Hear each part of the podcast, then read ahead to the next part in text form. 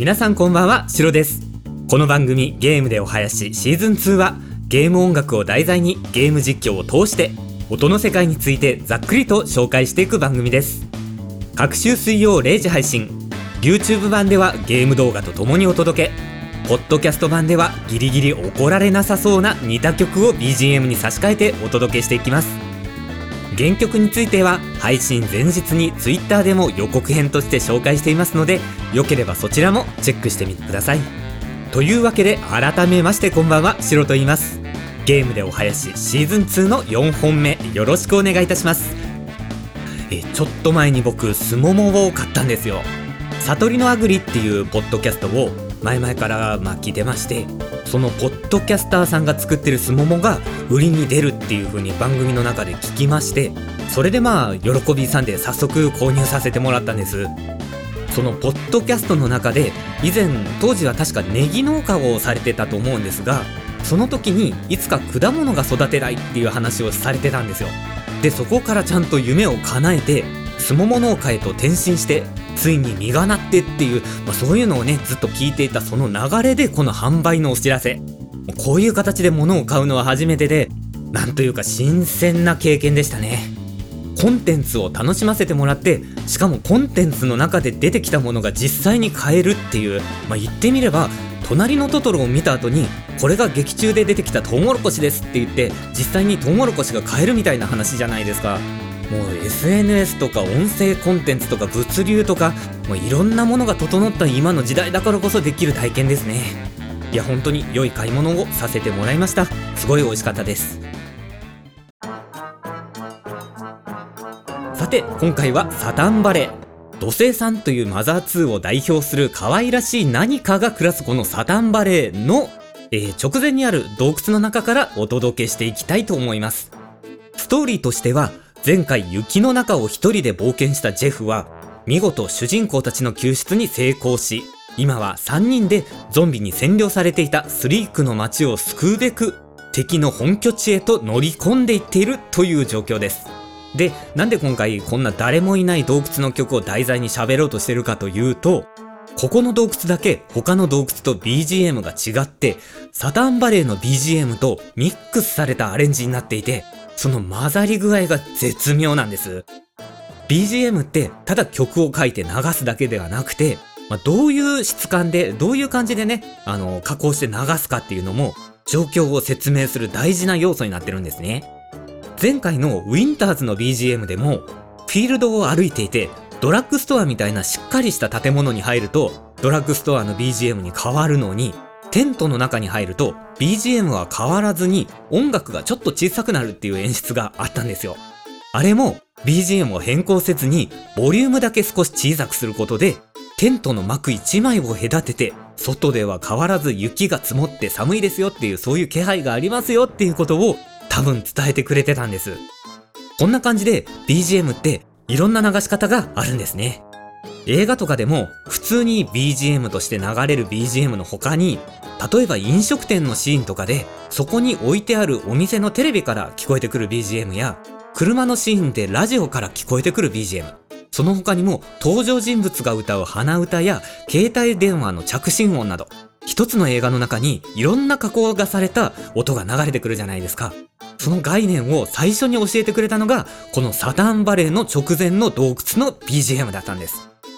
これだけ長々と喋っといてあれなんですが、ポッドキャスト版では洞窟っぽいアレンジとかはせずに、普通にサタンバレーっぽい何かを BGM として流してます。で、この洞窟っぽさっていうのをはじめとした環境に合わせた音の加工っていうそれっぽさを決めるのは何なのかっていう話を今回はしていきますね。えー、人間の耳って本当によくできてて、パッと音を聞いただけで、その空間の壁までの距離とか、その空間を仕切る壁の素材とかを判別できるようになってるんですよ。例えば、家具が置かれた部屋からもう一切合切は全部運び出してしまったら、やたらと音が響くようになったなっていう経験、皆さんもあるんじゃないでしょうか。あれは音を吸収する布製品なんかがなくなって、硬い壁が音を反射するようになって起こる現象なんですが、この洞窟っぽさっていうのもそれと同じなんですよ。音を跳ね返す壁までの距離がイコール音が跳ね返ってくるまでの時間で跳ね返ってくる量が大体の壁の素材の硬さとかになってくるんで、音が跳ね返ってくるまでの時間を長めに設定して、跳ね返ってくる量を多めに設定してあげると、硬い岩に囲まれた大きな洞窟の中にいるような感じになるんです。試しにその設定にしてみると、こんな感じですね。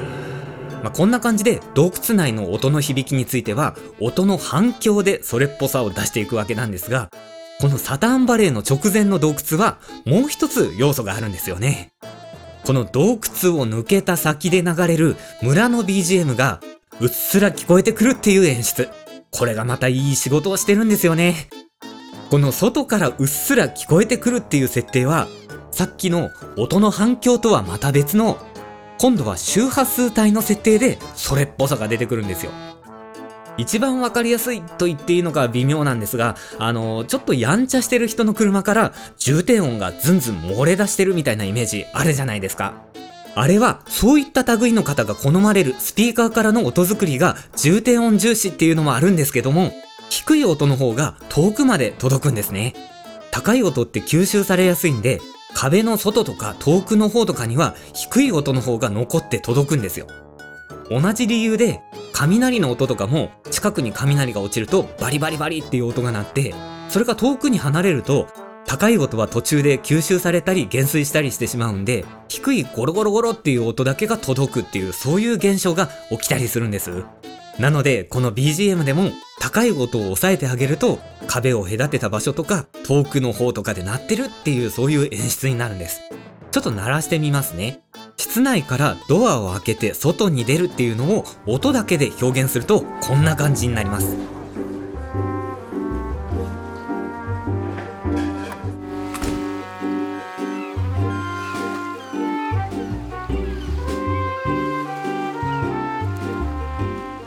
なんとなく外に出てきた感じ伝わりましたでしょうか？さらにここから低い音もカットして音をちょっと荒らすとこういうラジオから聞こえてくるみたいな雰囲気になるんですよ。あそういやあのいつもの根拠のない妄想の話なんですがこのマザー2に出てくる土星さんとアンダーテールに出てくるサンズが僕の中でなんとなく同じ匂いを感じるんですよ。同一人物っていうわけではないんですけども源泉は同じというか、まあ、カツオとマグロみたいな関係というか、まあ、音的に2人ともトロンボーンのイメージがあるんですよこのサタンバレーの BGM の最初のイントロの部分で、ちょっと低めの音で、デケデケデケデケデケデケっていうフレーズがあるんですけど、このなんていうかこう、必死に追いつこうとしてる感じ、多分トロンボーンをイメージしてると思うんです。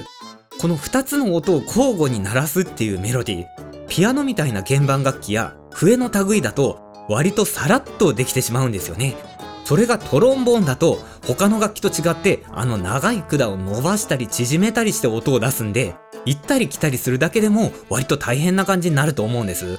あのデゲデゲデゲっていうフレーズは必死に手をシャドーボクシングのように動かして一生懸命曲のテンポに追いつこうとしているそういうユーモラスなトロンボーンの可愛らしさみたいなのを表してると思うんですよね。なので僕の中では土星さんの名台詞ポヘーンっていうあれもトロンボーンをモチーフにしたものということにしてます。そして、アンダーテールのサンズもトロンボーン持ってるんですよね。二人ともイノセンスな雰囲気がありますし、なんとなく同じ匂いがするんですよ。えー、さて、今回のお話はここまで。エンディングです。ゲームでお囃子シーズン2では、そんじょそこらの一般人、私、シロがゲーム音楽を通して音の世界のあれこれをご紹介しています。なるべく分かりやすい表現を心がけていますが語弊のある表現や勉強不足で誤ったことをお伝えしていることもあるかもしれません。内容の審議にはご注意の上音の世界の面白さを雰囲気でなんとなく感じていただければ嬉しいです。というわけでゲームでお囃子シーズン2の4本目いかがでしたでしょうか？ご意見等ありましたら Twitter にお寄せください。次回の更新はまた2週間後。次はどこどこ砂漠からお届けを予定しています。それでは皆様また次回お会いしましょう。ご清聴ありがとうございました。